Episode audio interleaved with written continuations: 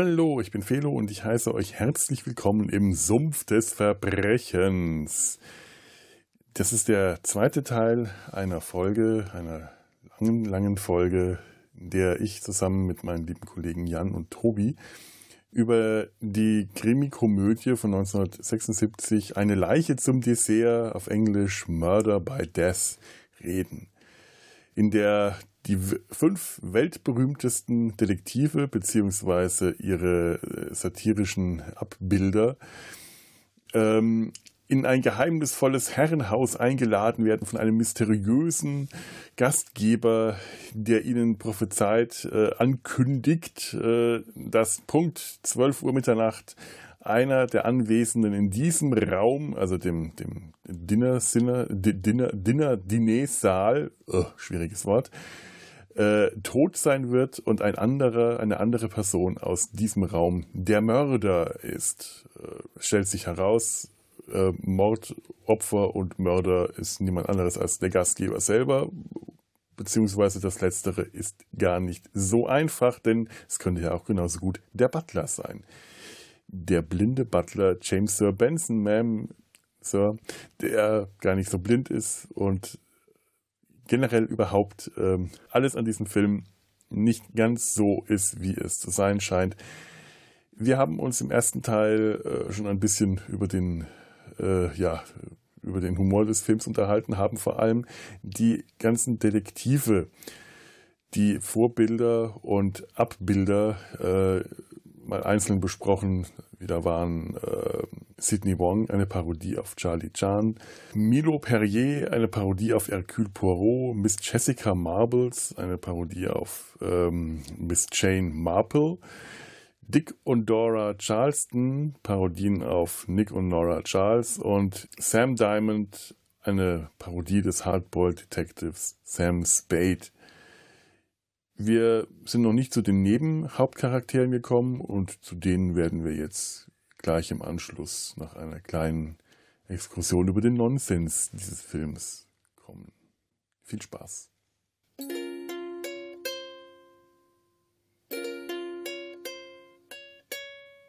versuche ich nochmal.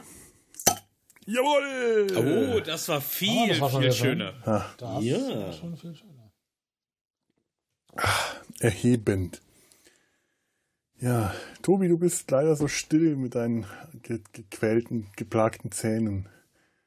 Ja, ich versuche ab und zu immer welche Geräusche zu machen, dass man hört, dass ich noch lebe. so schade. Aber Sprechen ist heute irgendwie nicht so mhm. der geilste Move, den ich machen kann. es tut mir so leid. Aber vielleicht äh, kurz, hast du irgendeine Lieblingsszene aus dem Film oder irgendwas Schönes, das du uns zuwerfen kannst? Bevor wir zu den äh, weiteren Darstellern kommen, da gibt es ja noch einige. Ja, letztendlich die Lieblingsszene so gesehen eigentlich nicht, sondern eher der, der äh, Nonsens, der sich häufig komplett widerspricht und was mir natürlich neben dem Satz, wir sprechen mit Kuh an Wand, ist, es sind ja häufiger äh, ist ja zu sehen, dass sich aus der Kuh an Wand oder auch aus mhm. Bildern, ne, ja. dass man ein Auge sieht. So. Und es guckt jemand auch aus dem Auge des Elchkopfes. Ja. So, wie bitteschön passt der Kopf da rein? Das habe ich mich auch immer schon gefragt. ich, ich habe immer, so immer, immer, blöd. Immer schon überlegt, ob das eine. Also wie haben sie es technisch realisiert? Ist das Greenscreening oder keine Ahnung? Ja, Greenscreening war damals noch nicht. Also da müssen sie, ähm, da müssen sie eine, ein künstliches Auge, eine Puppe oder irgendwas dahinter da ja. haben. Das müssen sie mit, mit Tricktechnik angewandter Tricktechnik, praktisch einen Trick gemacht haben, weil da kannst du keinen Kopf reinstecken. Oder der, ja, eben. Der Elch war und ja noch nicht mal fest an der Wand, der hat gewackelt. Ja. ja. Genau. Und trotzdem guckt da jemand raus. Ja. Und, und der, der auch äh, wenn der, wenn der Hund hier, äh, Hund, ja, ich sehe, Hund streckt Zunge laus aus Bild. Allein die Vorstellung, gut, dass jemand aus dem Bild rausschaut, die Augen, ja, das verstehe ich. Aber dass er dann den Mund von dem Hund wegmacht und die Zunge rausstreckt, dass jemand die Zunge ja. aus dem Hundbild raus. so genial. Fr früher 3D-Bilder. Hm? Ja. Also so viele Dinge, wenn man den Film ernst nehmen würde an so, an so einer Stelle. Äh, das, das, das ist herrlich. Man kann sich dann so fragen, wie, wie geht das? Wie kann die, die Köchin eigentlich nur eine Puppe sein? Wir haben sie doch herumlaufen sehen. Wie ist das alles überhaupt möglich? Wieso hat die, wie konnte die Köchin überhaupt engagiert werden, wenn die sich mit niemandem verständigen kann, wenn die ihre die Zettel hochhält, auf die die Antworten auf Fragen von geschrieben sind, für sie geschrieben von der ECMI Zettelschreib Corporation, genau. weil sie nicht schreiben kann und nicht lesen. Und sie den blinden Butler hinhält, der die Zettel nicht sieht. Wie konnte dieser Abend überhaupt geplant werden? Wie kann irgendwas, irgendwas und diesem nichts macht Sinn? Wie kann das überhaupt funktionieren? Das ist ja auch eine der Kritiken, der positiven Kritiken, äh, die man auch dazu findet. Wer diesen Film also verstehen will, sitzt im falschen Boot. ja, das stimmt. das, ist, das ist halt einfach so. Und es ist ja noch nicht mal als Nonsens in dem Sinne. Es ist ja schon wirklich irgendwie, zumindest für meinen kleinen Geist, äh, ziemlich durchdacht. Der Nonsens. Ja, es ist nicht reiner Blödsinn. Es ist, äh, es ist reiner Brand. Nein. ich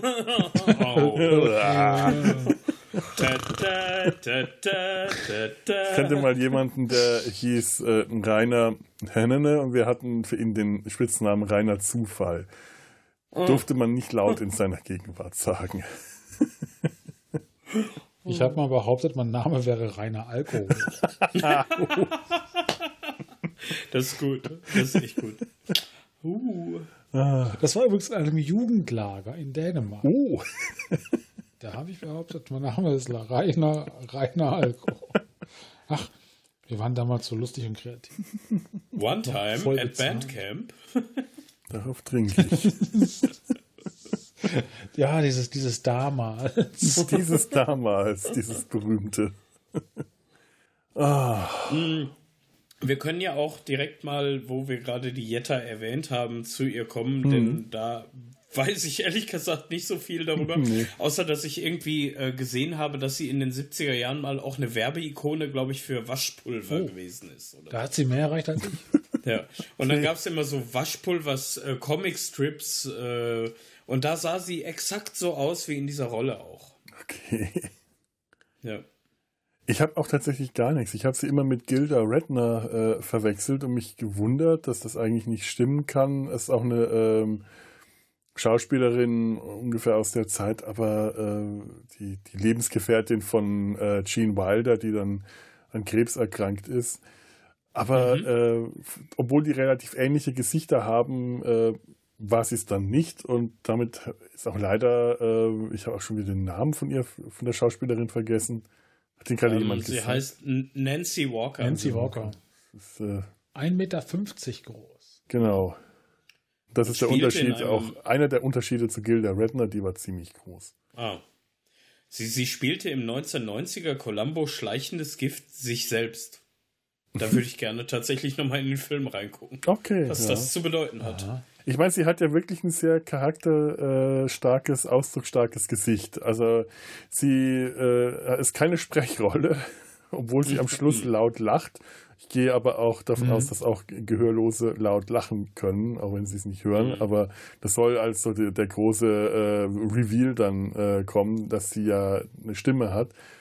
Aber allein, was sie durch Mimik und Körpersprache hinbekommt, durch diese unglaub, also diese ungläubigen Blicke, die sie dem Butler ständig zuwirft, wenn der auf sie einredet, sie aber nie sieht und an ihr vorbeiredet und Dinge macht, die sie einfach nicht versteht, während sie einfach nur rumsitzt und nichts macht, nicht kocht und gar nichts, weil er am Anfang auf, auf den Sessel gedeutet hat, obwohl er eigentlich auf den Herd deuten wollte und sie das als Aufforderung gesehen hat, sich doch erstmal hinzusetzen. Ja. Ja. ja. Äh, und wir haben mit ihr auch eine Verbindung zum Mesh. Ja? Oh. Sehe ich gerade zufällig. Sie hat in einer Folge Trapper John MD mitgespielt. Ah. Trapper John ist ja quasi ein, wie heißt ein Spin-off. Prequel? Spin-off ja. äh, von Mesh. Also von daher. Ja, siehst du? Also ein, der Kreis schließt sich. Da sind wir auch wieder auch bei äh, äh, ähm, ähm, Dick Tracy, wollte ich jetzt gerade sagen, ähm, Dirk Gently. Äh, die Verbundenheit von allem mit allem, die Interkonnektivität mhm. von die allem. Holistik. Die Holistik. Ja, auf jeden Fall. Der holistische Detektiv äh, würde das jetzt ja. zu würdigen wissen, alles ist mit allem verbunden. Stimmt. Mhm. Ich muss mich noch korrigieren, es war kein Waschpulver, sondern es war die, ähm, ja, Bounty, also nicht die Regel, äh, sondern die, was bei uns ja auch mittlerweile gibt, hier die Küchenrolle Bounty. Ah. Für die sie Achso, ich dachte das Schiff. in den 70ern. ja, genau. Kommt auf unser Schiff. Bei uns gibt es schöne Meutereien.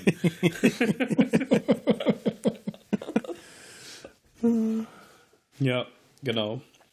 Ey, dann der nächste äh, Hauptcharakter und ich äh, spare mir tatsächlich Benson Mam mal bis zum Ende auf, ja. wäre halt Tru äh, Lionel ja. Twain, äh, gespielt von Truman Capote, der ja eigentlich ein Schriftsteller ist, mhm. den sie aber irgendwie für die Rolle gekriegt haben.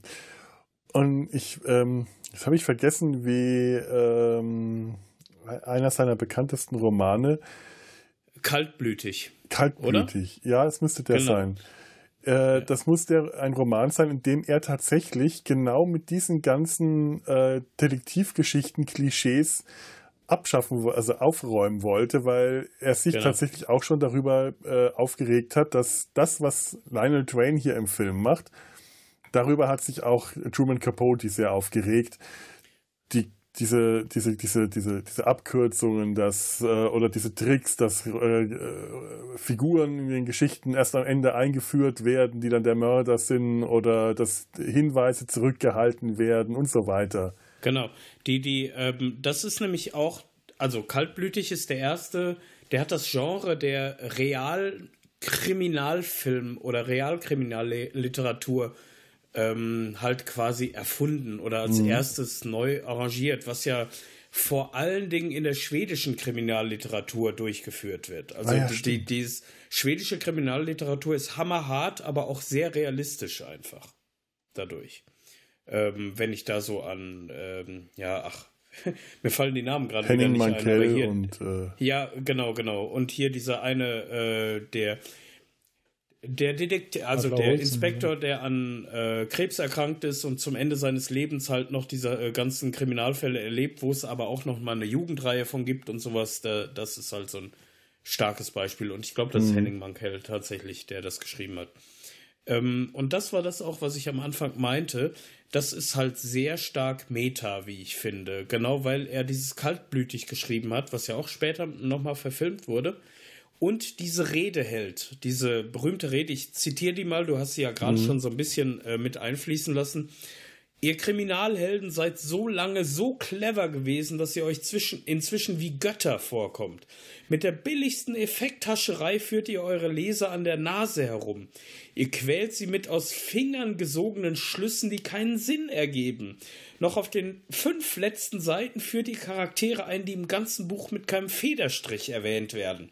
Informationen werden zurückgehalten, damit ja keiner errät, wer der Täter ist. Mhm. Und ich glaube, das ist genau diese Metaebene, die vielleicht auch den Herrn Capote dazu bewegt hat, überhaupt diese Rolle zu spielen. Das kann ich mir nicht vorstellen, ja. ja. Ja, das muss den angesprochen haben. Das muss genau ja. Äh, wie für ihn gemacht gewesen sein eigentlich. Das stimmt. Ja, und es stimmt. Es muss man leider jetzt aber auch zum Beispiel Agatha Christie äh, tatsächlich ankreiden, dass sie das immer sehr gerne gemacht hat. Ja. Äh, Poirot verrät seine Schlüsse nicht bis ja. zuletzt. Miss Marple sagt, ach nein, das kann ich nicht sagen. Wenn das jemand hört, das ist ja, das, das gehört sich nicht, das zu sagen. Und lauter solche Scherze. Und, äh, oder ähm, Dinge wie eine Geschichte wie Tod auf dem Nil. Großartiger Film mit, äh, äh, mit Ustinov, auch eine großartige Verfilmung aus der Serie mit Sujet. Anders, aber ja. großartig. Aber die Auflösung beinhaltet so viele Zufälle, dass gerade in dem mhm. Moment niemand da und da lang geht, niemand hier und da ist, um das und das mitzukriegen. Das, äh, das, das ist so unglaublich konstruiert, wenn man drüber nachdenkt. Mhm. Ähm, dass es eigentlich nicht funktionieren kann. Und das macht Agatha Christie in sehr vielen ihrer Geschichten, dass zum Beispiel gerade im richtigen Moment niemand auf der Straße ist oder ja. gerade Leute da sind, um dann ein Alibi zu geben, was nicht funktionieren könnte im realen Leben. Das stimmt schon. Ja. Es, also auch herausragend als Film, als Buch, als Neuverfilmung finde ich ja Mord im Orient Express, auch ein mhm. Poirot äh, gerade der Star besetzte Film aus den 70ern, den ich auch einfach immer wieder toll finde mit Sean Connery und immer wieder gucken könnte. Aber der ist halt auch äh, mit so vielen Zufällen besetzt und nicht umsonst. Und da hat Agatha Christie, glaube ich, sich selbst so ein bisschen auf die Schippe vielleicht genommen. Und jetzt, da gehe ich ein bisschen in die Spoiler-Richtung. Poirot präsentiert ganz bewusst zwei mögliche Lösungen des Falls. Wir, wir, haben ja über den Film schon geredet, das heißt, wir können über Mord im Orient Express hier auch getrost spoilern. Du darfst okay, den hier also es gibt es gibt halt die eine Möglichkeit, dass es diesen ausländischen Agenten gibt, der da eingedrungen ist und ihn umgebracht hat und dann in der Schneewehe wieder verschwunden ist. Oder alle zwölf anderen Passagiere haben sich verschworen gegen ihn und ihn umgebracht. Wenn du das so sagst, es ja. klingt vollkommen hirnrissig. Ja. Diese zweite Lösung. Ja, aber genau. Aber das ist es dann. Und das finde ich so, das ist wirklich faszinierend. Sie hat eigentlich ja. zwei total abwegige Lösungen äh, präsentiert und wählt die abwegigere. Ja. Und schreibt das aber so, dass es plausibel klingt, obwohl es nicht plausibel sein kann. Aber es ist konstruiert das dann so hin, dass genau dieser vollkommen mhm. abwegige Zufall tatsächlich Realität ist, was sie ja auch wirklich gut konnte. Das ist das, was sie tatsächlich ja. ausgemacht hat. So etwas, das so abwegig ist, dass es eigentlich nicht funktioniert, so zu präsentieren, dass es klappt. Sie hat ja auch gerne mit Klischees gespielt, wie zum Beispiel die Tote in der Bibliothek hat sie äh, mhm. gesagt, sie wollte einfach mal einen Roman, einen Kriminalroman schreiben, der mit diesem noch älteren Kriminalklischee eine tote Blondine, die in einer Bibliothek liegt, eine Leiche in einer Bibliothek, äh, wollte sie tatsächlich auch mal etwas schreiben, aber es eben so schreiben, dass es in ihre Welt passt, dass es in diese Welt äh, von St. Mary Mead, von Miss Marple, diese kleine Welt passt wo eben mhm. nicht äh, eine, ein, ein, äh, eine mondäne Gesellschaft äh, lebt, wo, wo eine tote Blondine in einer Bibliothek nicht weiter auffällt, weil sie ins Bild passt, sondern eben gerade weil das total äh, mhm. an den Haaren herbeigezogen wirkt, dass so etwas nicht passiert. Das, das fängt, dieser Roman fängt auch wirklich damit an, äh, gnädige Frau, gnädige Frau, wachen Sie auf, in der Bibliothek liegt eine Leiche. Und sie, Wer denkt sich sowas aus? Das ist, das ist fast so die, die, die sagt, das, das kann nicht sein. Das ist, muss ein Traum sein. Sowas gibt es ja. nicht im realen Leben. Ach, toll. Hm. Ja, das ist, ja.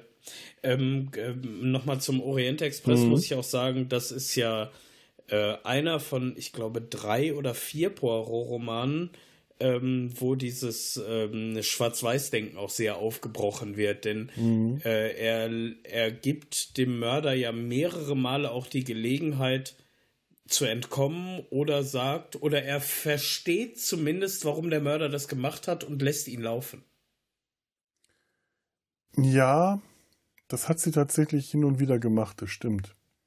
Mhm. Das ist, ähm, das, ähm, ich, ich überlege auch gerade, es gibt noch einen anderen, es könnte, es könnte Tod auf dem Nil sein, wo irgendwann, ja genau, Tod auf dem Nil, wo Colonel Race, gespielt von äh, David Niven, irgendwann hm, dann ganz lakonisch ja. meint, ach so, ja, nee, schon in Ordnung, wir verfolgen nur Mord, alle anderen äh, äh Verbrechen außer Mord äh, werden heute vergeben und vergessen. So sind wir heute drauf.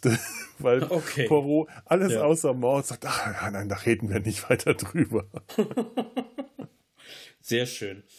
Ähm, äh, Truman Capote war nicht der Erste, der an diesen klassischen äh, Kriminalgeschichten auch von seinen Kollegen ähm, ja rumzumäkeln hatte. Ich erinnere mich, dass äh, ich, also vielleicht erinnere ich mich fehl, aber vielleicht gibt es halt wahrscheinlich ein paar Leute, die sich damit besser beschäftigen konnten, dass einer der größten Kritiker der ähm, ja, der Agatha Christie-Romane ist äh, Gilbert äh, Keith Chesterton gewesen, der ja die Pater Brown-Sachen mhm. gemacht hat. Und der genau das immer wieder bemängelt hat, dass da ähm, dass das so unrealistisch wird an vielen Stellen. Ich weiß gerade ehrlich gesagt nicht, ob Pater Brown da selber, ob er sich mehr an die konventionellen Regeln eines Kriminalromans gehalten hat, aber hm. ja. Da ich dann das war auch zeitgenössisch schon ein Problem auch. Ja. Da kenne ich leider echt nur Heinz Rühmann.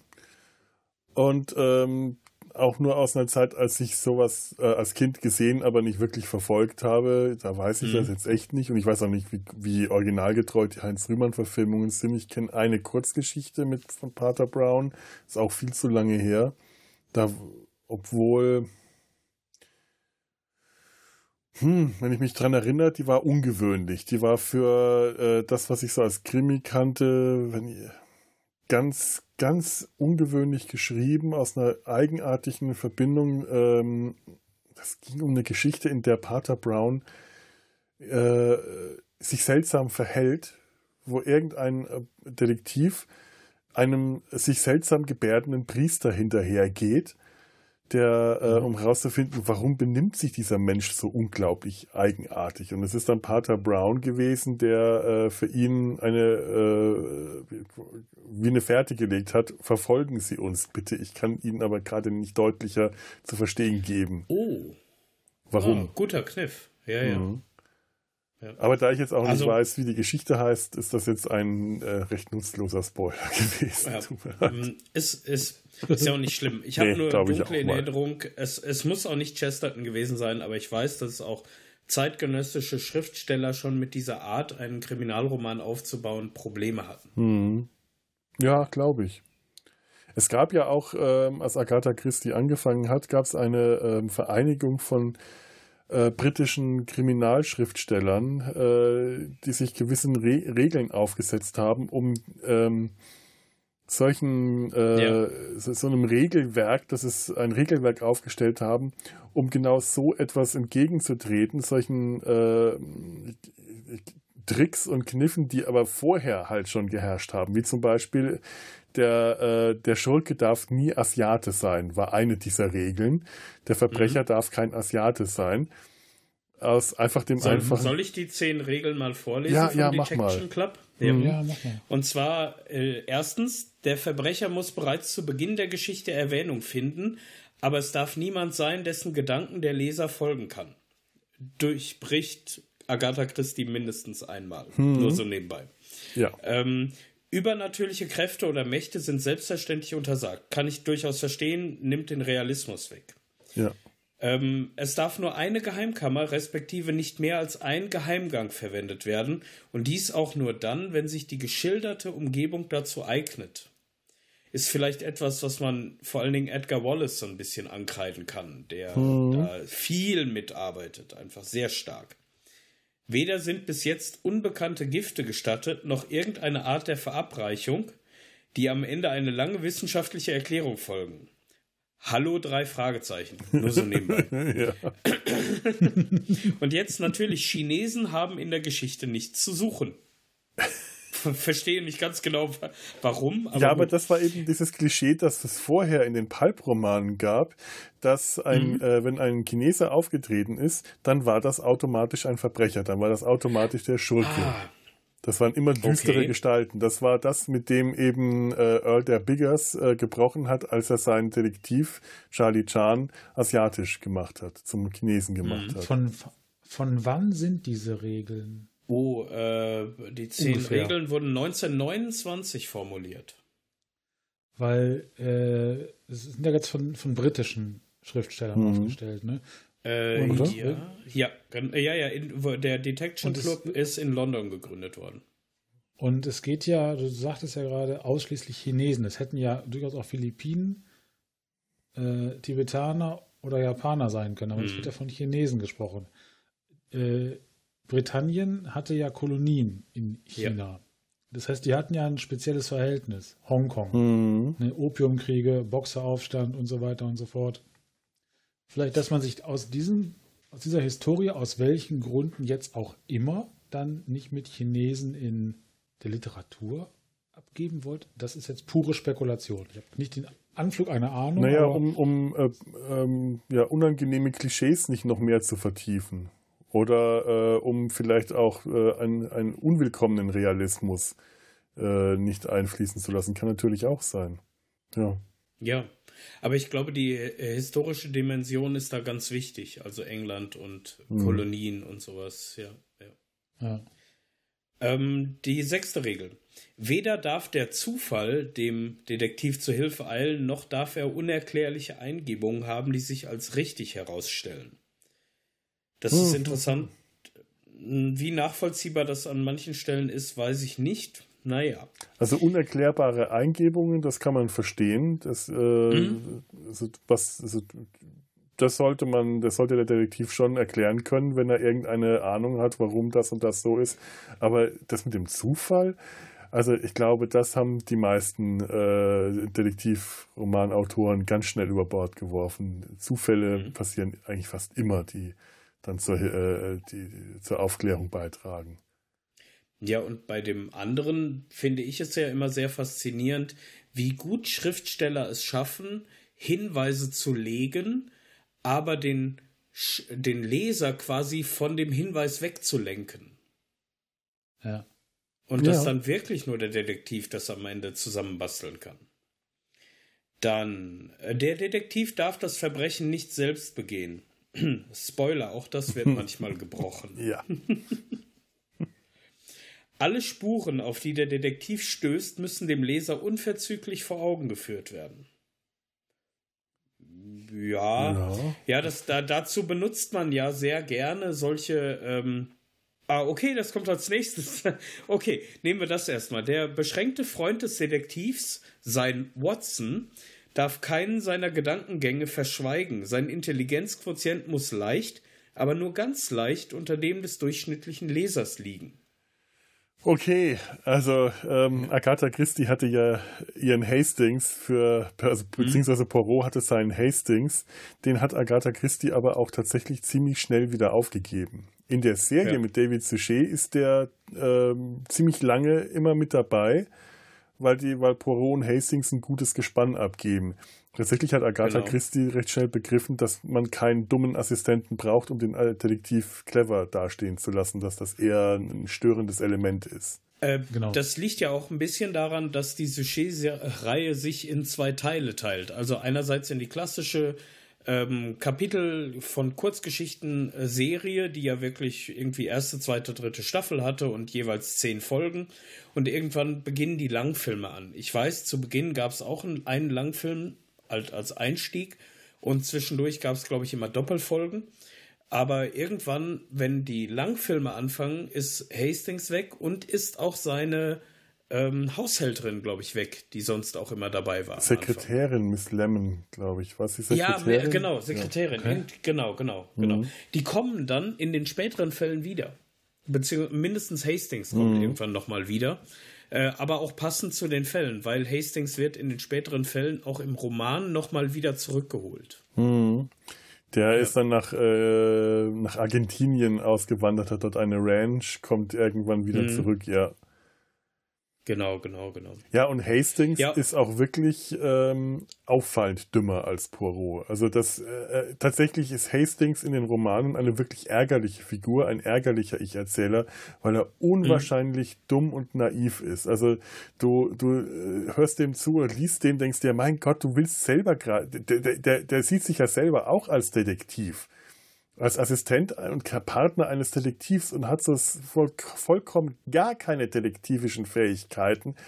Absolut leichtgläubig für jeden Blödsinn, den man ihm erzählt. Der findet Leute unverdächtig, weil sie, äh, weil, weil, weil das ist ein toller Typ, der hat die gleiche Krawatte wie ich auf meiner Schule. Der kann nur ein großartiger, für den werde ich meine Hand ins Feuer legen. Äh, und ja, kein Wunder, dass sie den irgendwann weggelassen hat, was so eine Figur macht den Detektiv nicht cleverer, sondern eigentlich nur die Geschichte dümmer. Wenn, ja. du, wenn du einen Trottel brauchst, um intelligent äh, zu wirken, dann bist du nicht sehr intelligent. Ja.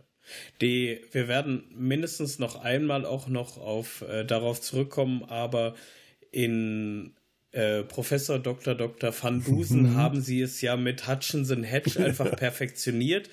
Aber wenn man äh, die Van Dusen-Reihe mal genauer betrachtet, ist das eine totale Metaserie einfach. Natürlich, natürlich. Ich, ich, erinnere mich an die Folge, wo sie, glaube ich, in Ägypten sind und sich so zwei Esel leihen und da sagt Van Dusen halt, äh, ja, wegen des etwas dusseligen Gesichtsausdrucks habe ich ihn Hutchinson genannt.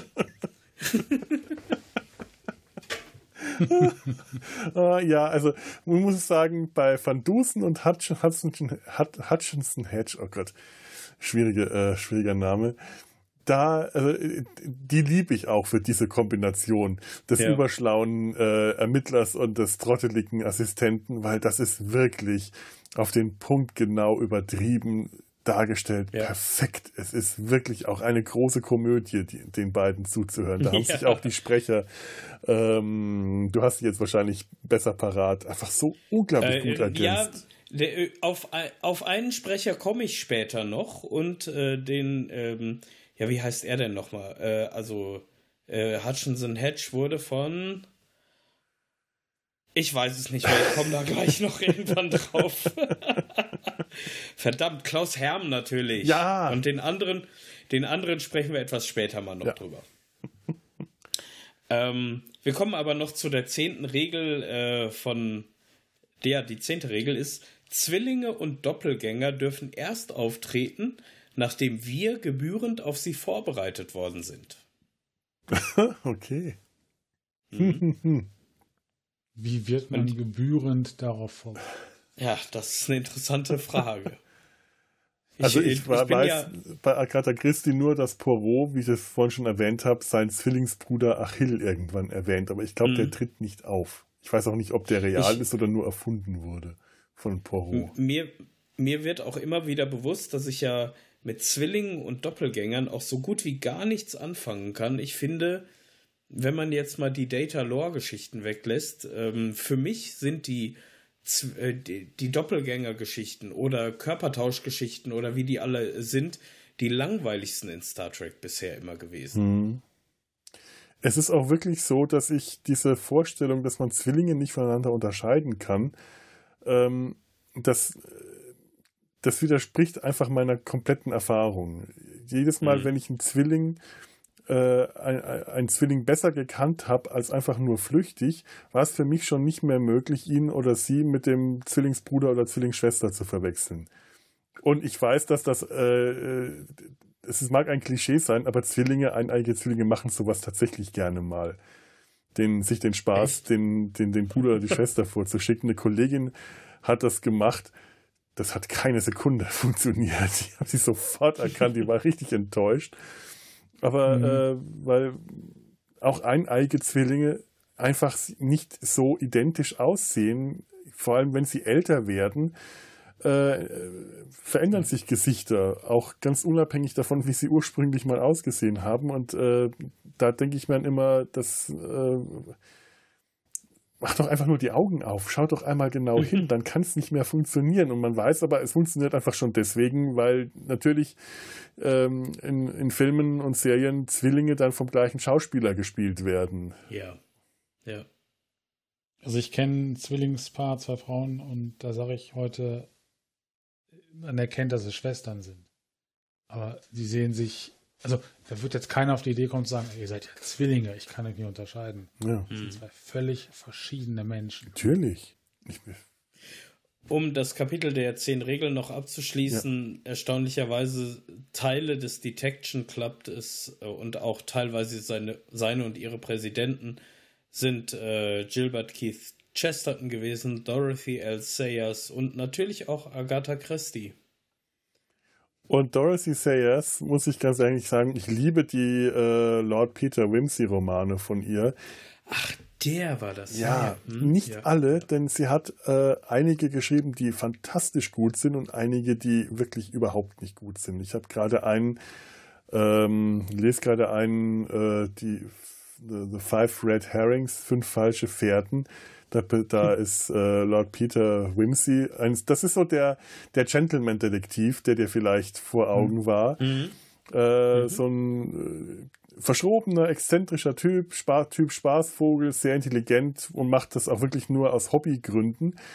Ähm, ist aber eine interessante Figur. Sie gibt diesem ihrem Detektiv eine Persönlichkeit, sie gibt ihm einen Background, sie gibt ihm einen, ähm, eine Vorgeschichte, sie gibt ihm äh, eine Kriegsneurose zum Beispiel. Es gibt einen Roman, mhm der, der handelt mit, von Kriegsneurosen von äh, Veteranen aus dem Ersten Weltkrieg und wie damals die Gesellschaft damit umgegangen ist. Äh, die Jüngeren aus der Zeit, die den Ersten Weltkrieg mitgemacht haben, die versteh, haben Verständnis dafür, wenn jemand am äh, Veteranentag zum Beispiel eine, eine, Nervenkrise hat, während die Älteren sagen, warum stellt er, soll sich mal nicht so anstellen, als wir damals in Afrika gekämpft haben, da war das alles ganz anders soll sich nicht so haben. Und das kann sie so gut, das, da konnte sie so gut äh, und einfühlsam beschreiben, was, was die durchmachen. Es gibt ein Kapitel, in dem sich Lord Peter nachts in, in, äh, in, in seinem Kopfkarussell verfängt, während er über einen Fall nachdenkt,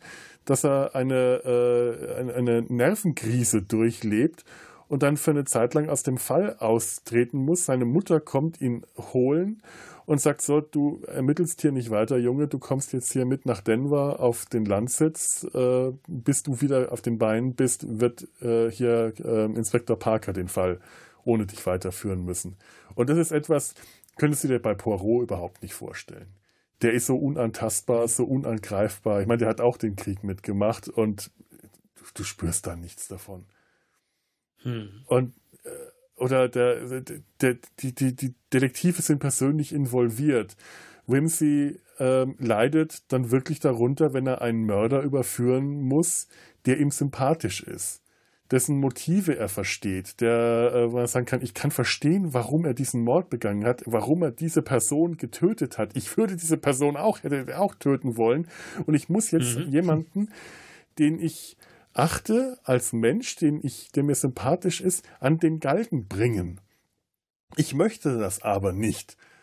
Ich, ich möchte mich gerne weigern und ich würde mich auch weigern, denn ich bin ja kein Polizist. Es ist nicht meine Aufgabe. Aber leider ist sein bester Freund Polizist. Und äh, hm. diesen, dieses Dilemma, das er da immer wieder hat, das kommt so gut, kommt so gut durch. Und gleichzeitig wirkt er wie der leichtlebigste Mensch, aller Zeiten und hat eine Charaktertiefe, die ähm, echt seinesgleichen sucht.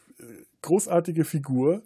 Und dann kommt so ein Roman wie die äh, The Five Red Herrings, der in einer, einem Künstlerdorf in Schottland spielt, oder einer der langweiligsten Romane aller Zeiten ist, die ich je gelesen habe. Ich schaffe zwei Seiten, dann bin ich eingeschlafen. Und oh. da bringt sie es tatsächlich fertig, einen Hinweis, den Whimsy am, am Schauplatz des Mordes findet, zu verschleiern. Und zwar wörtlich, sie schreibt, sie sagt, wird jetzt nicht sagen, was das ist, sondern das erst später. Sie schreibt, dass sie das jetzt nicht sagt, was er da findet, oh. sondern erst später äh, bekannt geben, was er da gefunden hat. Und du denkst dir, sag mal, kann man sich noch einfacher machen? Das ist billig, ja, das ist wirklich ja, schlecht. Ja. Ja, das ist ja tatsächlich ein Kniff, den Michael Koser bei Van Dusen auch häufiger mal benutzt. Mhm. Wo, wo er dann Hutchinson Hedge sagen lässt, ich, ich habe das jetzt zusammengesucht, aber darüber sprechen wir erst später. Ja, stimmt. Ja. Bei Van Dusen funktioniert es auch wieder, weil ja. die Satire eben äh, greift. Ja, ja, genau. Ja. ja. Wow. Puh, ähm, wir waren übrigens bei Truman Capote stehen geblieben, ja. glaube ich. wir können auch hier abschweifen, so ist das nicht. ja. Und ich glaube, wir kommen zu dem, wie ich finde, ja Hauptdarsteller des Ganzen so langsam ja, mal. Ähm, ja, auf jeden Fall.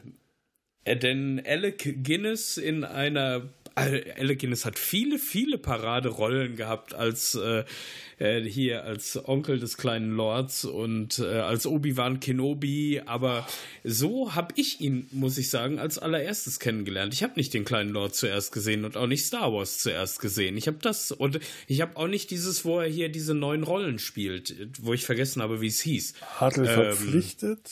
Adel verpflichtet, ja. genau, richtig. Ich, ich müsste ihn wahrscheinlich gesehen. aus Ladykillers zuerst gesehen haben. Äh, auch fantastische Krimi-Komödie aus, aus, ich glaube aus den 60ern, britisch, wo er einen äh, Bankräuber spielt, der sich bei einer älteren Dame, auch so Typ Miss Marple, so tatteliche Miss Marple, mit seiner mhm. Gang einmietet. Äh, den, den Musikprofessor gibt und sich, äh, während sie dann ähm, oben im Obergeschoss ihren Bankcoup planen, lassen sie immer eine äh, mhm. Schallplatte mit klassischer Musik ablaufen, weil sie ein, äh, weil sie ein Kammerorchester mimen, weil, die, weil diese Typen, die alle solche ah, schräge Typen, ich. ja, so ein Typ, so ein, so ein großer fetter Typ, Pfannkuchen heißt der, und der hat dann seine seinen Bassgeigenkoffer dabei und du kaufst, du kaufst denen keinen Moment ab, dass das Musiker sind oder Herbert Lohm, der den äh, Kommissar Dreyfus aus äh, Poirot, äh, ähm, ja, ähm, Clouseau gespielt hat. Clouseau. Auch so eine, so eine richtige Gangstertype. Und hier Alec Guinness äh, ist ein, äh, spielt so eine richtig schräge, fiese Type mit ja, mit so fiesen, mit Schatten unter den Augen, fettigen Haaren und langen Schal und schleimig und hinterhältig. Und das müsste das erste Mal gewesen sein, dass ich Alec Guinness gesehen habe. Ich habe den nur später nie mit irgendeiner anderen seiner Rollen in Verbindung gebracht, weil der so ganz anders in dieser Rolle damals war. Mhm. Als ich kenne nur die, die neue Version mit Tom Hanks. Ach, die ignoriere ich. Der Film an sich. Ja. genau, wie heißt der denn? Deswegen, ich glaube, daher kenne ich den Lady Film Killers. Der heißt Lady, auch Killers, Killers auch so? Okay. Müsste äh, ja. die Neuverfilmung ja, auch Lady Killers heißen, ja. Okay, dann habe ich ihn wahrscheinlich dadurch gesehen. Mhm. Ich muss auch sagen, als ich äh, Alec Guinness als Benson Ma'am nochmal gesehen habe, guckte ich mir dazu das äh, Obi-Wan-Bild nochmal an und ich dachte mir, das sind doch nicht dieselben Menschen. Das, das, das passt irgendwie nicht. Und er spielt das halt beides und beides ja. hervorragend einfach. Und nicht umsonst wird er halt der Mann mit den tausend Gesichtern auch genannt. Ja. Ja. ja. Ja, vor allem, er spielt ja auch noch mehrere verschiedene Rollen in diesem Film, am Ende des Films. Ja, genau, genau. Und wenn er dann einfach seine Mimik ändert, je nachdem, was ihm vorgeworfen wird, oder äh, wie, wie, wie heißt nochmal, äh, nicht Lionel Twain, sondern die weibliche Variante. Irene Twain. Nennen Sie mich Rita. ja, wenn er damit. Es ist großartig. Es ist halt so, dass er äh, während die Detektive äh, gerade alle äh, vermeintlich in ihren Zimmern umkommen, siehst du dann nur von oben jemanden am Tisch sitzen, der die Namen äh, der Detektive durchstreicht und siehst ihn von hinten mit dem großen schwarzen Hut und dann kommt Sidney Wong rein. Bitte nicht ausstreichen, Name von Inspektor Wong und Sohn. ja. Und äh, er spricht ihn dann sofort an mit Benson Mom und kommt eben mit dieser tollen Theorie, ich habe mich auf eine alte Theorie gestützt, der Butler war es. und du siehst in dem Moment äh, einfach nur, wie er ihn anschaut, dass er sehen kann. Ich dachte früher immer, Benson Mum hätte, also Alec Guinness hätte als blinder Butler Benson Mum weiße Kontaktlinsen drin gehabt. Das ist mir jetzt erst aufgefallen oder als ich irgendwann vor ein paar Jahren mal wieder gesehen habe, dass das nicht der Fall ist, dass er die Augen immer so ein bisschen nach oben verdreht, dass man die Pupillen mhm. aber sieht. Und in dem Moment, wo er ihn anschaut, siehst du, auch bevor er mit den Augen so hin und her äh, wackelt, dass er sehen kann weil sein Gesicht auf einmal viel wacher aussieht. Einfach nur ganz leichte Mimikveränderung in der Mimik. Sein Gesicht hat diesen Ich kann sehen Blick, ohne dass du direkt auf die Augen schauen musst dabei. Und dann wirft ja. er, wird, kriegt er ja von jedem neuen Detektiv gesagt, in Wahrheit sind sie gar nicht Benson Mom, sondern sie sind genau. Irving Goldman. äh, was ist das nächste? Äh, der hat irgendeinen kommt deutschen dann schon Namen. Sam Diamond? Nee, dann kommt irgendein deutscher Name, das ist der so, äh, Irving Goldman ist, glaube ich, der Buchhalter oder äh, Rechtsanwalt, Rechtsanwalt. So, ja. hm. Also ganz abgefahrene, abwegige Personen, Figuren, die überhaupt ja. nie irgendwo Erwähnung gefunden haben. Ja. Und in dem Moment mhm. schlüpft er dann immer in diese Rollen. Ohne dass er irgendwie groß was machen muss, nur Körpersprache, Mimik und die Stimme vor allem verändert sich auch. Und da muss man das dann wirklich äh, im, im, Original anschauen, weil da, da glänzt Alec Guinness, da spielt er sie alle an die Wand. Das ist toll. Ja, das stimmt. Mhm. Ähm, bevor wir zur Stimme kommen, der ähm, dieses, dieses Motiv, dass plötzlich aus dem Nichts irgendwas herauskommt, ist natürlich auch schon in dem Kapitel davor entstanden. Jetzt nicht bei den Todesszenen, sondern wenn sie sich gegenseitig vorwerfen, ja. warum ausgerechnet sie äh, die besten äh, Täter sind. Ja. Dann kommen ja auch diese Dinge, wie du schon sagtest, hier mit, äh, er ist der Adoptivvater oder er hatte, äh, er hat äh, Miss Marbles am Altar stehen lassen. Oder er war ein begeisterter Hundejäger. Ja, in, in Frankreich. der Pudel. Er war unvorstellbar grausam. Der Pudel. Ah. Er kam in genau. jeder Saison kam er nach Paris. Da wird nämlich dann auch schon hier der Belgier aufgebrochen, kam nach Paris, um Pudel zu jagen. Und Perrier ja. wird sich dann auch später äh, auch nochmal verraten, indem er sagt, äh, wenn er dann äh, auflöst, als äh, Irene, äh, äh, sagt sie, in Wirklichkeit sind sie Irene Train. Und in dem Moment Alec Guinness die Hutkrempe an der Seite ja. so ein bisschen runterzieht, ist so ganz geziert. Dass ich, ja, wenn Sie ja schon wissen, dann nennen Sie mich Rita. Aber woher wussten Sie das? Und Perrier sagt, unterschätzen Sie nie die Nase eines Franzosen. Genau. Mhm. Also ja. von wegen äh, Be Belgier, vorher regt er sich sogar noch auf, weil er äh, als äh, Frenchie bezeichnet wird und dann so, I'm a Belgie. Genau. Ich bin Belgier. Das ist ja eigentlich, das ist ein klassisches Poirot-Motiv, ja. der ja auch immer für einen Franzosen gehalten wird. Ja. Und sich dann immer aufregt, dass er eigentlich Belgier ist. Genau. oh. The Little Grey Cells. Ja, ähm, Grey Cells. Bei Äh, genau, bei dieser Auflösung, es gibt ja immer diese zwei Fragen. Erstens, äh, woher wussten Sie das? Und zweitens, wie sind Sie denn der Todesfalle entkommen? ah. Ja. Das ist großartig. Ja. Jeder von den Und meine Liebste ist, Genau, mein Liebstes ist natürlich, wie, äh, wie, wie dann äh, hier äh, Nick, Char also Dick Charleston sagt, sind wir nicht. Der, der, Skorpion hat meine Frau gestochen. Und wenn wir nicht langsam zum Arzt kommt, stirbt sie. Aber er auch so vollkommen nonchalant damit umgeht. Der, das, der Fall muss erstmal aufgeklärt werden. Dick, wir ja. müssen wir nicht zum Krankenhaus. Das hat noch Zeit, das hat noch, das verschaffen wir schon. Die Detektive sind alle Arschlöcher. Der eine ja. bleibt, liegt im Bett und sagt, äh, äh Sidney Wochen, wenn da eine Schlange ins Zimmer kommt, sag mir Bescheid, wenn Schlange Bett erreicht hat. Miss Marbles lässt das tödliche Gas von Miss Withers einatmen. äh, Perrier ist der Einzige, der auch was abbekommt, weil die Decke, die runterkommt und sie zerquetscht, äh, ihn dann auch äh, äh zusammenstaucht. Stimmt, genau. Und er dann ein dann Stützkorsett so ja, ja. sich von, dem, von der Million lösen will. Aber äh, es ist ja. Marcel, der, das, der die Decke dann äh, aufhält am Schluss. Was haben wir noch? Ähm, Sam Diamond er wirft, äh, also sie wirft äh, die Bombe in die Toilette. Ach ja, richtig. Ja. Während er weint, genau. Genau, ja. Und äh, Dick und Dora Charleston liegen, sitzen im Bett. Sie sagt ihm, dass sie jetzt noch geliebt werden will. Sie braucht es einfach. Und er sagt, das sollte kein Problem darstellen. Und will dann nochmal den Fall, äh, äh, den, den, den Fall Revue passieren und äh, rekonstruieren. Aber lass uns doch erstmal zusammenfassen, was haben wir? Wir haben einen falschen Butler, wir haben eine falsche Leiche, wir haben ein falsches Zimmermädchen, alles ist falsch. Sogar der Skorpion, der da auf uns zukommt. Ach nein, der ist echt. Ja, genau. Wie lange meinst du, müssen wir hier sitzen? Möglicherweise bis zum Rest unseres Lebens. Ja. Ich, ich glaube, wir können gar nicht alle ähm, Kleinigkeiten so zusammenfassen. Wir nee. versuchen das ja ein bisschen äh, zusammenzubringen, wo du das nämlich gerade sagtest mit dem, ist echt, äh, da gab es ja noch was anderes irgendwie. So nach dem Motto, selbst diese Maus ist falsch. Oh, ich habe einen Fehler gemacht. Diese Maus ist nämlich nicht falsch, die ist echt. Ja, die Zimmer sind auch alle irgendwie seltsam hergerichtet.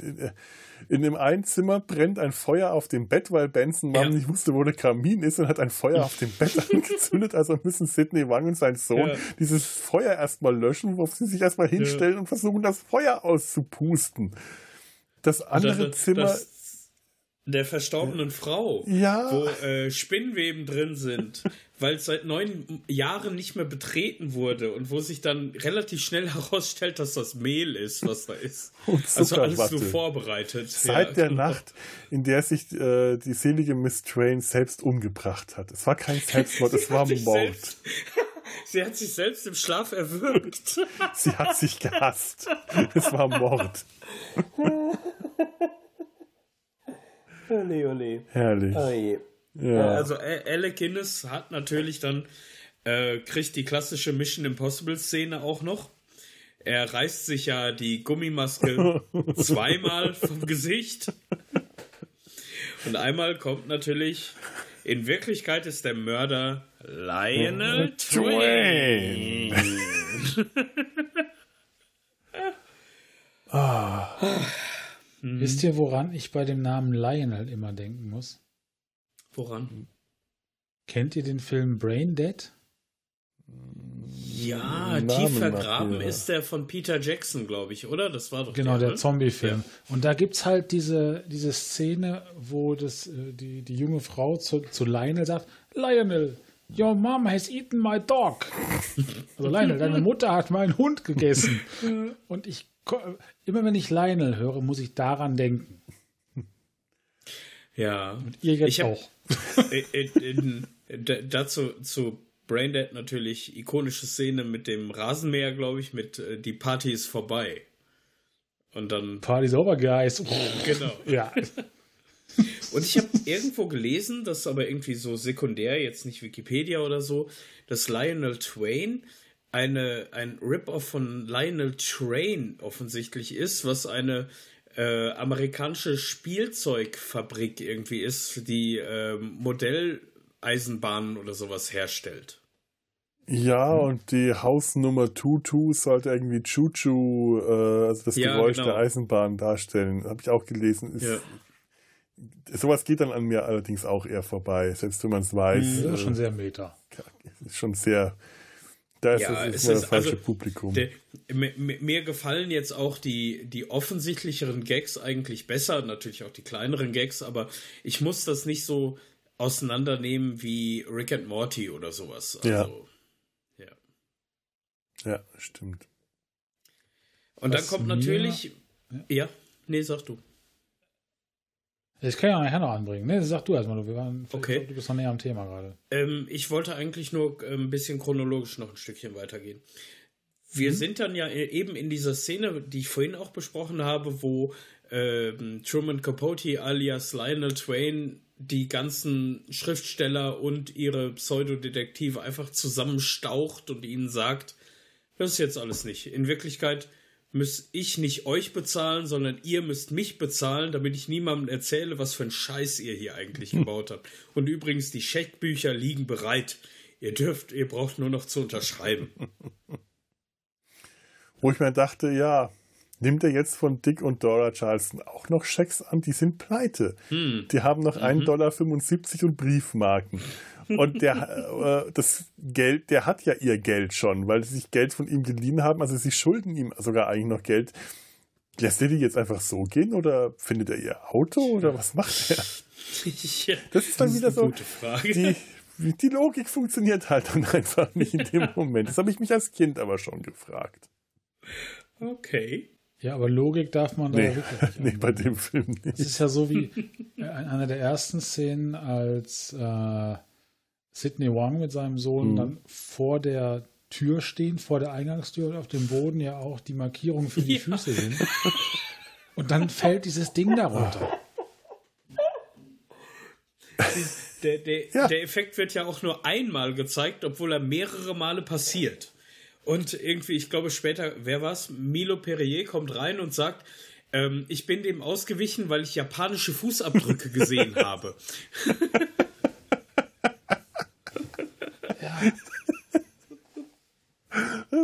Ich habe mich dann auch gefragt, wie das Miss Marple und Miss Withers gemacht haben. Mm. Ob da die ja. Falle einfach nicht mehr aufgebaut war oder was, weil die schon zu spät waren. Es gab auch so ein, die, die, man hat ja auch nicht gesehen, wie die angekommen sind, wie ich vorhin gesagt habe, damit ihr Auftritt in dem Rollstuhl besser zur Geltung kam. Es gab noch so ein paar äh, ähm, Deleted Scenes, die ja. leider auch nicht auf der DVD drauf sind, aber man findet die auf YouTube.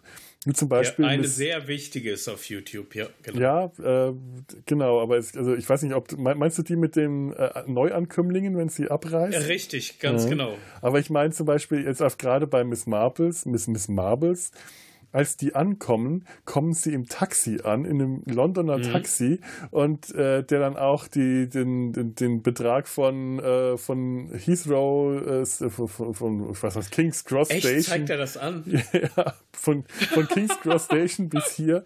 Und der Taxifahrer ist gespielt worden von Peter Sellers. Hm. der da eine Doppelrolle gespielt hat. Und ich dachte mir, schade, dass Ach. sie das nicht genommen haben, aber es hätte irgendwie äh, wahrscheinlich was verraten schon in dem Moment. Ja. In, in der Szene, über die wir wahrscheinlich gleich nochmal nach mhm. dem Abschluss äh, sprechen können, sieht man oder hört man auch, wie sie wieder in das Taxi einsteigen. Das mhm. hat offensichtlich die ganze Nacht da vor der Tür gewartet.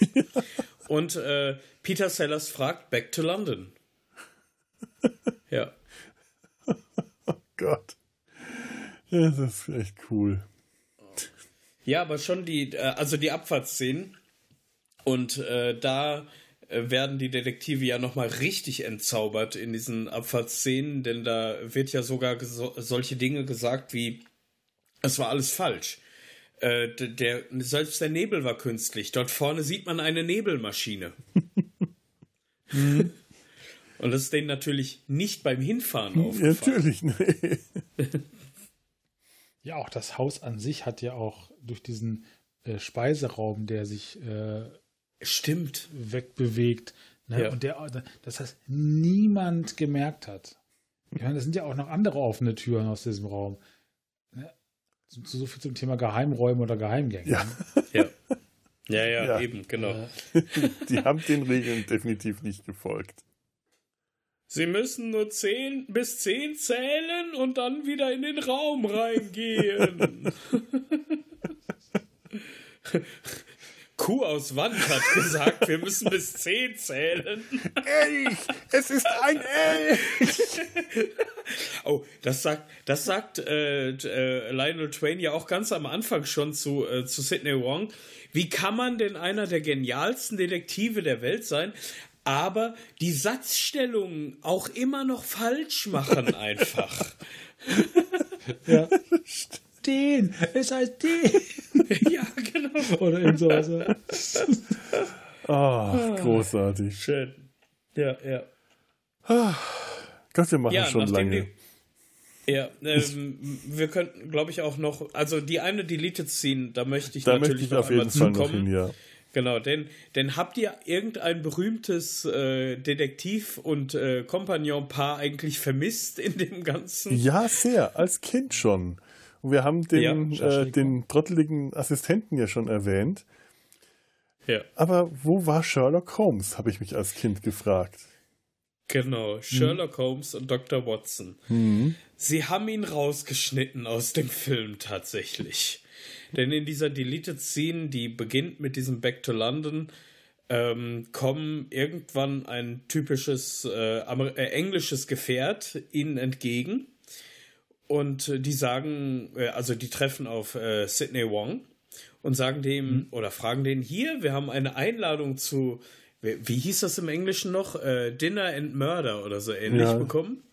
Genau, Dinner und Murder und sollen halt zu äh, Tutu Tra mhm. äh, Lionel Tutu Twain heißt es genau. Äh, da sollen wir hin. Wo ist denn das? Und äh, dann will der Sohn eigentlich schon sagen, nee, brauchte nicht, hat sich alles erledigt. Und äh, Sidney Wong lässt die einfach mal durch. Nämlich, äh, und dann sagt er auch, also die fahren dann entgegen und der Sohn sagt dann irgendwie, ähm, ja, warum hast du das denn jetzt gemacht? Du hättest das doch aufklären können. Und dann sagt er etwas in der Art, wie ich krieg's nicht mehr ganz zusammen. Let wie, idiots find out themselves. Genau. Richtig. Ich dachte gerade an stu stupid, aber let idiots find out themselves. Genau. Mhm. Und auch von Sherlock Holmes sieht man nur, also der spricht nicht, sondern ein sehr aufgesetzter, aufgedrehter Dr. Watson redet mhm. sehr viel. Äh, und Dr. Wat äh, Sherlock Holmes sitzt halt nur da drin und hat, glaube ich, ein Pfeifchen dran. Also so sein typisches Pfeifchen. Ich glaube ja. ja. Ich ja. dachte auch mal, dass das auch Peter Sellers gewesen wäre, der das gespielt hat, ist er aber soweit, mhm. ich weiß nicht. Nee, sind es auch nicht. Sind, also äh, zumindest in den YouTube-Kommentaren dachte auch zu jemand, äh, dachte auch jemand, das wäre Basil Rutherford, welcher ja auch ein äh, großer mhm. Sherlock Holmes-Darsteller von vielen äh, Reihen gewesen ist. Aber es ist auch nicht, sondern da hat jemand die korrekten Namen benannt. Mir waren die allerdings nicht bekannt. Ja.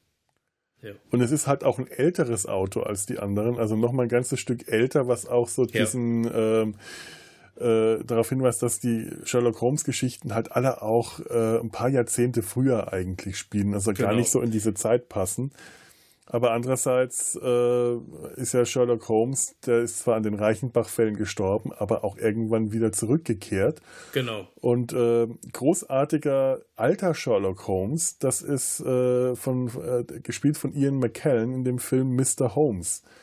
Und der mhm. spielt ähm, auf jeden Fall nach dem Zweiten Weltkrieg, weil Holmes Japan besucht und die, die Bombenabsturzstelle in äh, Hiroshima besucht. Ja. Und das ist mhm. ein großartiger Film. Das ist eigentlich, ähm, das ist, wenn es ein typischer Sherlock Holmes-Film wäre, wäre es eigentlich der beste. Es ist tatsächlich okay. ein ähm, Kriminalfall, den er da löst, aber ein ganz anderer, als, es, äh, als, als man das eigentlich erwartet. Es ist ein alter Holmes, es ist ein sehr alter Sherlock Holmes, jemand, der er ist dement, er hat äh, äh, Alzheimer, immer wieder Gedächtnislücken und versucht mit Medikamenten dagegen anzukommen, freundet mich sich mit dem Sohn seiner Haushälterin an und lebt auf dem, auf dem Land an, an der Steilküste und züchtet Bienen. Auch etwas, das tatsächlich ähm, Arthur Conan Doyle mhm. geschrieben hat für seinen Detektiv. Ja. Mhm. Es, äh, bei Sherlock Holmes äh, spielen die meisten Geschichten ja so um die 1890 bis mhm. 1906 herum. Aber es gibt tatsächlich auch noch eine späte Geschichte und die äh, Conan Doyle-Geschichten sind ja noch bis in, in die Zehner ich glaube sogar bis in die 20er Jahre erschienen, weiß ich aber nicht mehr genau. Aber es gibt eine Erste Weltkriegsgeschichte. Das ist eine Agentengeschichte von, äh, über Sherlock mhm. Holmes, wie er irgendwie dazu beiträgt, dass ein wichtiger Brief irgendwo ankommt. Und okay. ähm, das ist die späteste äh, Conan Doyle-Geschichte, meine ich, die, ähm, die erschienen ist, beziehungsweise chronologisch die späteste Geschichte. Ja. Ähm, da ist ja auch der Zusammenhang, und das ist immer noch nicht das letzte Mal, dass ich Van Dusen erwähne. Auch Van Dusen hat ja eine Reihe äh, im, im, Ersten Weltkrieg. Also äh, da spielt ja etwas. Ähm, er kommt ja, glaube ich, in den Ersten Weltkrieg zurück oder so, nachdem er eigentlich mit der Titanic untergegangen ist und sowas. da gibt es ja noch ja. eine Geschichte danach. Und jetzt, weil wir es, also ich möchte es nicht sträflich vernachlässigen, aber ich habe es vergessen, wirklich vergessen. Tut mir leid aber wer ist denn der Sprecher von Alec Guinness im Deutschen? Natürlich Friedrich W. Bauschulte. Und da ist Professor Dr. Dr. van Dusen einfach. Und man, ich finde, man hört ihn auch immer wieder. Ja. Ich dachte immer, dein Name wäre, dein Name heißt Webau-Schulte. ich, äh, ich habe den ja immer nur gehört ja. in den Hörspielen. Ja, ja. ja. Ah, stimmt. Oh. Aber würde also, auf jeden Fall zu Benson Man passen, ne? Jetzt würde tatsächlich Benson, Benson Man. Benson, yes, sir. Yes, sir. Yes, sir. Ja. Benson Man. Howard? Ja. That's my, that's my father's name. Howard? Howard Benson Man. Sir Howard. Oh Gott. Ah, diese Wortwitz. So. ähm, das, das, das ist aber auch das Letzte, was mir zu Van Dusen einfällt. Und äh, es äh, bestärkt mich in der Gewissheit, dass wir irgendwann nochmal ausführlicher über den Professor reden müssen. Müssen wir auf jeden Fall. Das war ja ursprünglich ja. sogar mal der Grund, warum ich dich überhaupt in den Sumpf eingeladen habe. Das stimmt. Und jetzt bist du hier. Har, har, har. Ich, ich möchte tatsächlich aber vorher nochmal einen Großteil der 78 Folgen, 77, 78, je nachdem, wie man es betrachtet, auch nochmal ein bisschen hören. Ja, das habe ich ja. tatsächlich auch vor weil die haben mich auch ganz lange begleitet und äh, ich, ich brauche die. Ich, ich, bin eh gerade auf so ein bisschen auf so einem Trip alte Serien, Hörspielreihen und so, die mhm. ich mal schon vor langer Zeit gesehen habe, gerade wieder ein bisschen durchzusuchten. Das letzte, mhm. was ich in der Richtung Krimi gemacht habe, war äh, Cracker. Für alle Fälle Fitz. Oh ja, großartige Serie. Oh, Zumindest das, die englische Originalserie. Ja, ja, ist auf Englisch ja. äh, äh, nochmal ein ganz anderes Kaliber als auf Deutsch, weil ja. einfach Robbie Coltrane so ja. unglaublich gut ist. Und das ist eine so ist eine Serie, die ich tatsächlich nicht, nicht mal annähernd so hart in Erinnerung hatte oder anders hart. Ich habe die äh, nicht so psychologisch hart in Erinnerung gehabt, wie ich das gemacht habe. Das, das ist, das spielt in den 90ern und ich, mir ist mir eingefallen, was die 90er für ein Jahrzehnt waren, wie hm. äh, mit, mit, mit Homophobie, mit Vergewaltigung, mit allen Dingen umgegangen wurde, dass diese Serie ist, äh, ist, ist wirklich ja. hart. Und, und ich großartig. bin, ich bin, ich bin immer wieder beeindruckt und tut mir leid, da muss ich jetzt spoilern, mhm. wie äh, Christopher Ecclestone zusammengeprügelt wird von äh, dem, der ja. dann später den äh, Rumpelstilzchen in Once Upon a Time gespielt hat. ja, äh, äh, der dann, der später auch, der vielleicht in den 2010er Jahren beste Anti-Held einer Serie geworden ist, wie ich finde. Ich will, ähm, ich, ich, ich habe den Namen parat, weil ich den damals ja, ähm, ja, ja. In, in, James Bond gesehen hatte. In, äh, ich glaube in dem Robert letzten, Carlyle. Robert Carlyle, ja. Genau, Großartig. Und ja, das hat mich fertig gemacht. Äh, das äh, war wirklich, wirklich heftig. Und äh, die, also die sind da halt auch nicht schonungslos in der Serie umgegangen. Die die Vergewaltigung, da möchte ich nicht zu sehr spoilern, weil das sollte man auch wirklich ja, ja. die Geschichte einfach verfolgen.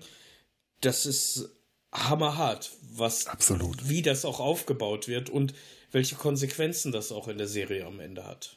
Ja, das ist äh, ja. wirklich eine Serie, die einen, einen, einen Handlungsbogen äh, hatte, was mir damals nicht mal so richtig bewusst war, der über der äh, durch, sich durch die Charakterentwicklung der Charaktere durchgezogen hat und wirklich alles, was passiert ist, hatte Konsequenzen. Jede Folge hört ziemlich abrupt auf äh, und trotzdem, wenn, hat jede, jede Handlung, jede Folge hat Folgen und Konsequenzen, die in der nächsten Folge weitererzählt werden. Auf eine unglaublich intelligente, ja. sehr heftig und sehr intensive Art und Weise. Also Cracker ist, glaube ich, was, das, ähm, das, das habe ich hier auch irgendwo auf meiner Liste stehen für den Sumpf, für mhm. im Sumpf des Verbrechens. Habe ich eigentlich am Anfang angesagt, herzlich willkommen im Sumpf des Verbrechens?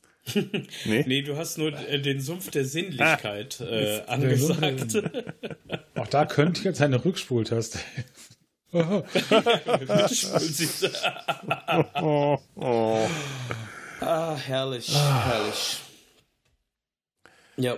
Ja, ich weiß gar nicht, äh, wahrscheinlich könnten wir noch äh, ewig weiterreden und wahrscheinlich lauter äh, Zitate und Stelle und Witze aus dem Film erzählen. ich habe das irgendwie vorhin im Vorgespräch, glaube ich, gesagt. Ich habe immer die Befürchtung, wenn man über Komödien redet, dann erzählt man immer einfach nur die Witze nach. Das habe ich jetzt getan, mhm. ausgiebig. Aber ich mhm. glaube, wir haben auch über ja. genügend andere Dinge geredet ich, ich fand es total faszinierend. Ich versuche jetzt schon mal so ein bisschen so ein Wrap-up zu machen, mhm. Dass wir halt nicht beim Film stehen geblieben sind, sondern dass wir durch die Betrachtung der einzelnen Charaktere auch sehr viel weiter das Thema Kriminalfilm oder Kriminalliteratur betrachtet haben. Das ist auch mhm. das, was tatsächlich dieser Film bei mir damals auch schon ausgelöst hat. Die Neugier auf diese Figuren, die mir, ich weiß nicht, äh, entweder habe ich es schon verstanden, weil ich zum Beispiel Miss Marple kannte oder Poirot mhm. schon mal irgendwas davon mitbekommen hatte. Ähm, oder jemand hat mir das, meine Eltern wahrscheinlich erzählt, dass es, dass diese Figuren echt sind, also dass es dafür Vorga Vorlagen gab, dass das, äh, dass das nur Parodien sind. Und das hat in mir damals schon das Interesse geweckt, wie sind diese Krimis eigentlich wirklich? Was gibt es da an Filmen? Was gibt es da an, an Literatur? Das wollte ich herausfinden und das hat sich auch bis heute durchgezogen, diese, diese Krimi-Leidenschaft, die ich äh, ja. da entwickelt habe und die, ich weiß nicht, ob sie durch den Film ausgelöst wurde, aber der war sehr stark ähm, daran beteiligt. Hm. Eine Vorlage habe ich tatsächlich noch, die aber gar nicht existiert, weil sie chronologisch nicht passt. Und zwar aus den Zusammenhängen, äh, wo gesagt wird, du bist Detektiv nur aus Hobby, ne? machst das zu deinem mhm. Spaß. Und der Vorname von Miss Mar Marbles in mhm. dem Fall.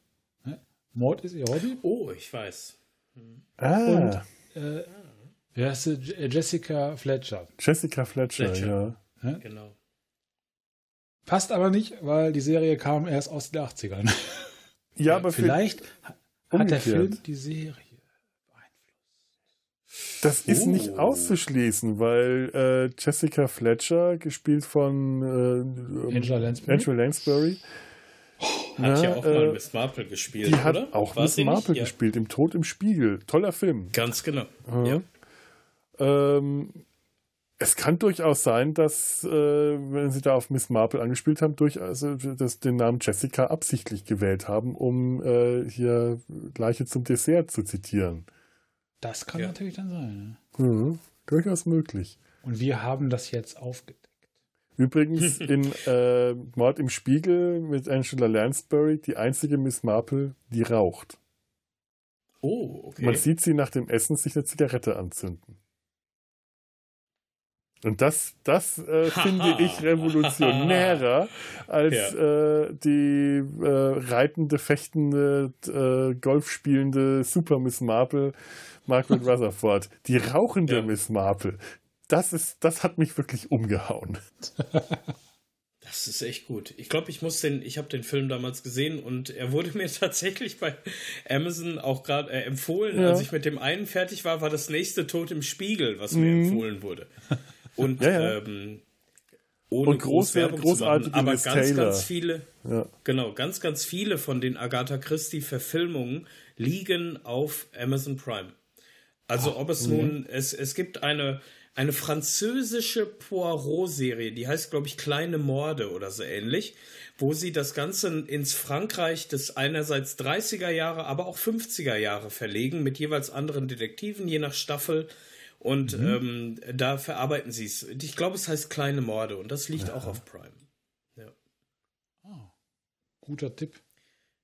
Apropos Tipp, wer auf wirklich gut gemachte Whodunits steht und die Serie hat wirklich auch ihren eigenen Flair, weil sie mit den Hauptcharakteren manchmal sehr kompromisslos umgeht, ist die BBC-Serie Death in Paradise. Oh, ja. Die gibt es seit zehn Jahren, irgendwie immer nur zehn Folgen pro mhm. Staffel oder sowas.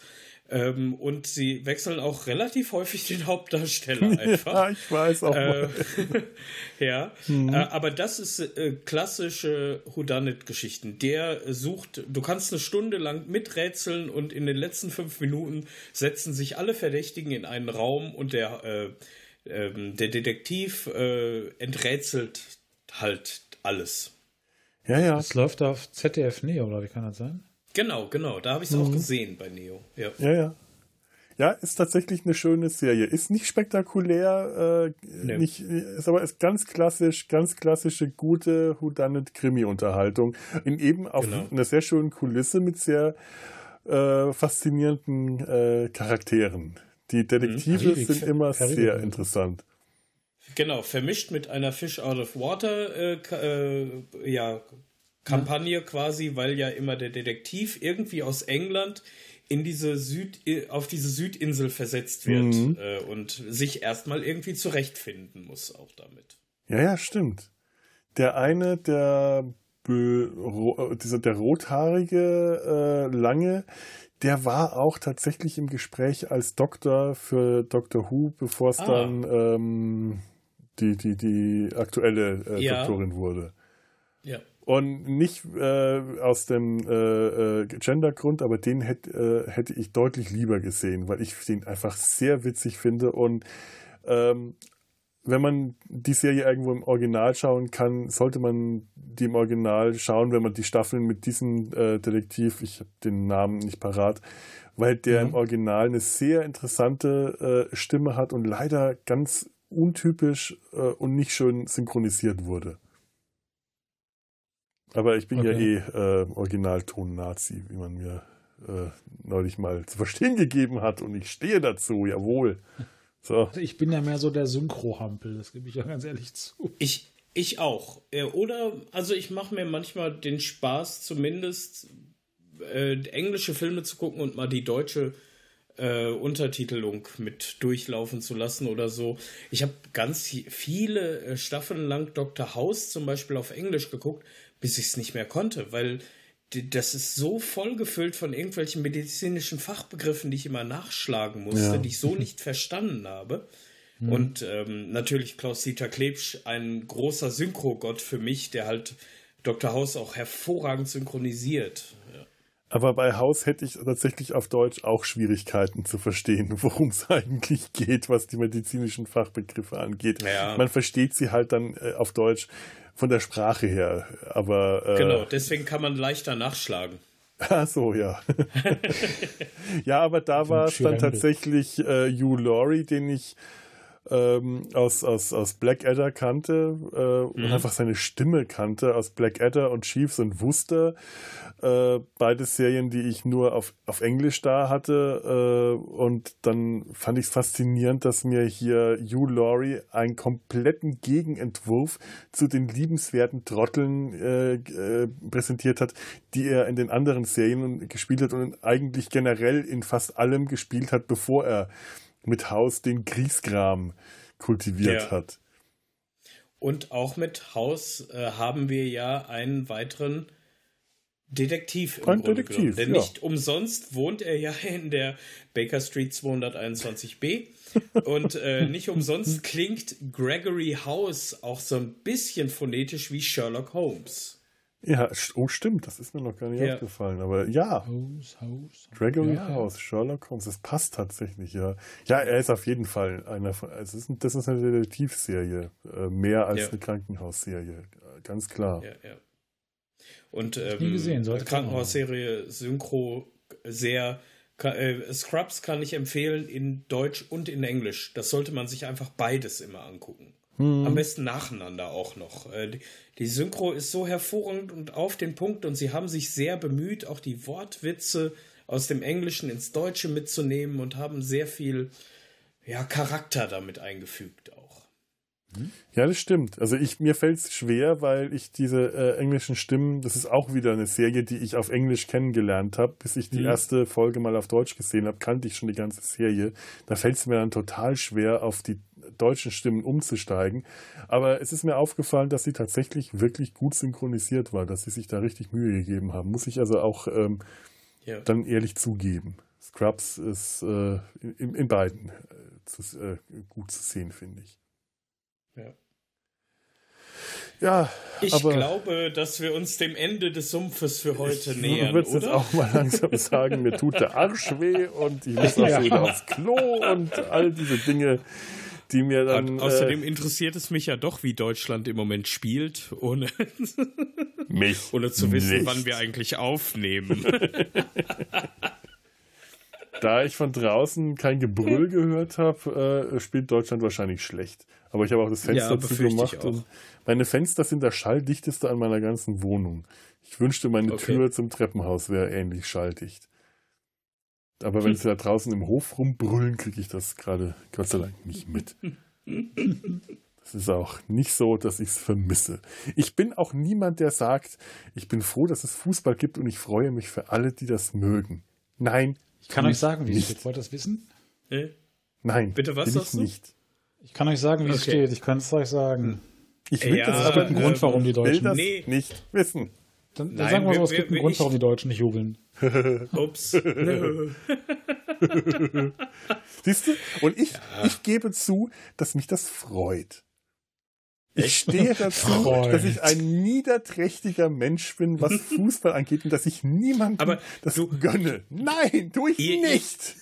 aber gerade ihr beide wohnt doch in der Stadt mit dem besten Fußballverein in ganz Deutschland. Hamburg?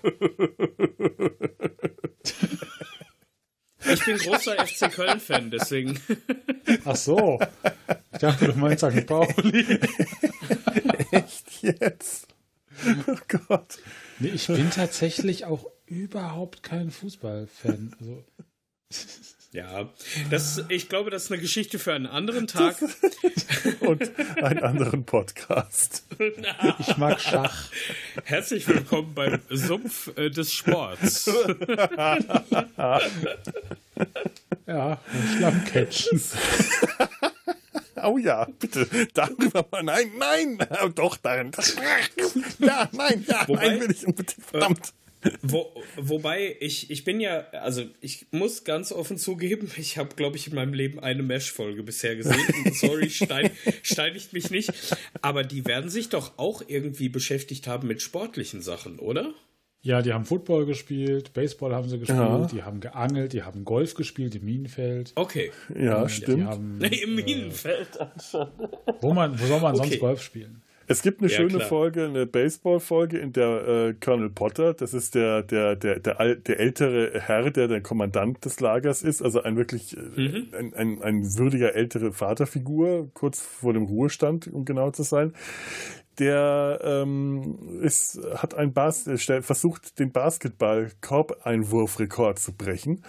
Und da sieht man ihn dann auch ähm, ähm, Harry, Harry Dings die ganze Zeit Basketball spielen und denkst so, ja, für mhm. einen älteren Herrn ganz schön fit.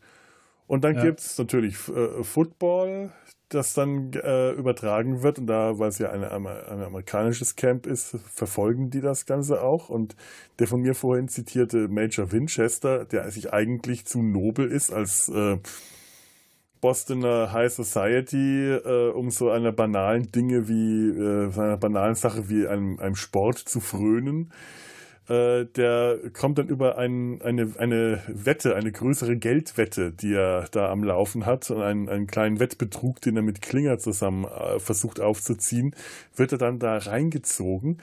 Und dann siehst du diesen den, den großartigen David Ogden Stiers, der diese äh, Rolle spielt, äh, der die ganze Zeit so ein unglaublich schnöseliger Snob ist, der äh, dann da so reingezogen wird und immer mehr zum äh, Football-Fan, nein, nicht Football, Baseball, zum Baseball-Fan avanciert.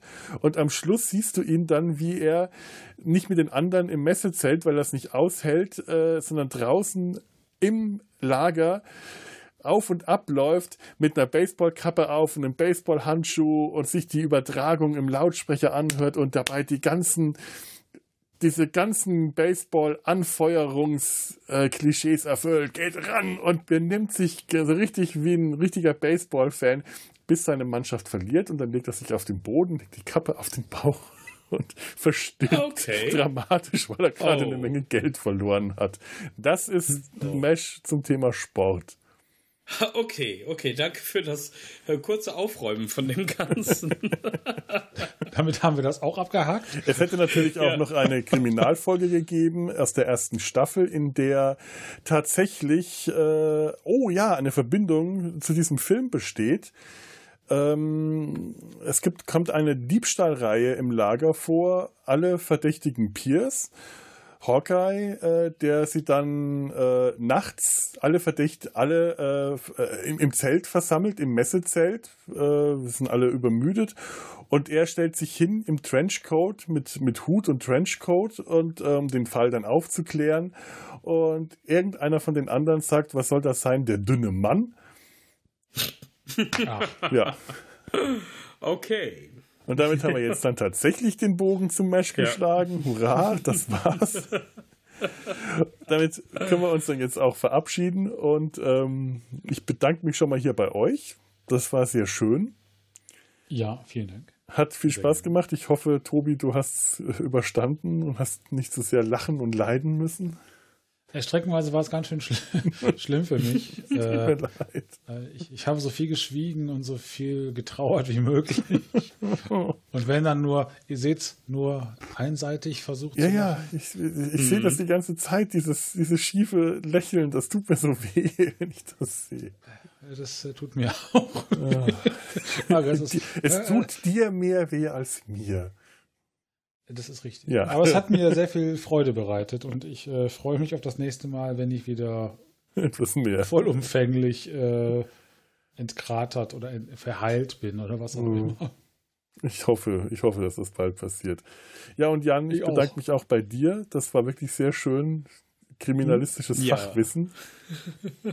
Ja, vielen Dank. Ich äh, freue mich immer über einen Ausflug in den Sumpf des ja. Verbrechens.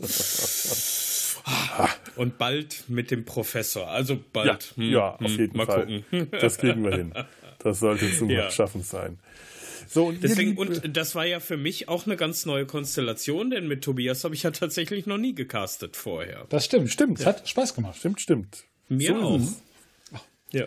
Ja, und wenn es euch auch Spaß gemacht hat, liebe Höris, und auch wenn es euch nicht Spaß gemacht hat, liebe Höris, wir haben gerade einen Kommentar auf bei Data sein Hals bekommen, bei dem ich sehr lange und bei dem ich, aus dem ich nicht schlau draus geworden bin, ob das jetzt ein Lob war oder, äh, oder was es eigentlich war oder eine, eine Schelte, aber das ist egal, selbst wenn ich aus Kommentaren nicht wirklich schlau werde, was immer wieder mal vorkommt, freue ich mich doch, wenn wir sie kriegen.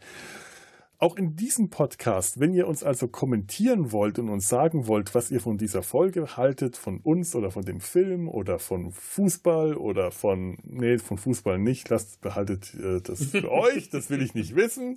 Aber wenn ihr äh, gerne Krimis lest oder einfach sonst irgendwas uns Tiernamen geben wollt, dann könnt ihr das auf www.der-sumpf.de. Da könnt ihr unter dieser Folge in den Show Notes darunter kommentieren. Ihr könnt uns eine E-Mail schreiben, da gibt es ein, ein, ein, ein E-Mail-Formular oder kontakt.der-sumpf.de. Ihr findet uns auf Twitter, Facebook und Instagram und auch da freuen wir uns sehr, wenn wir von euch hören. Und natürlich findet ihr im Impressum eine Adresse, an die ihr uns Postkarten schicken könnt. Über die freue ich mich auch. Bislang haben wir eine bekommen, aber ich freue mich und hoffe, dass mehrere kommen. Und ja. Mit dieser Postkarten mit Briefmarken oder ohne Briefmarke, so wie im Film? Gebühr zahlt der Empfänger. Wenn die Briefmarken am Ende auf eurem Tisch kleben geblieben sind, dann habt ihr einen blinden Butler die Briefmarken aufkleben lassen. In dem Sinne, macht's gut und äh, bis zum nächsten Mal. Tschüss. Ahoi. Tschüss. Genau.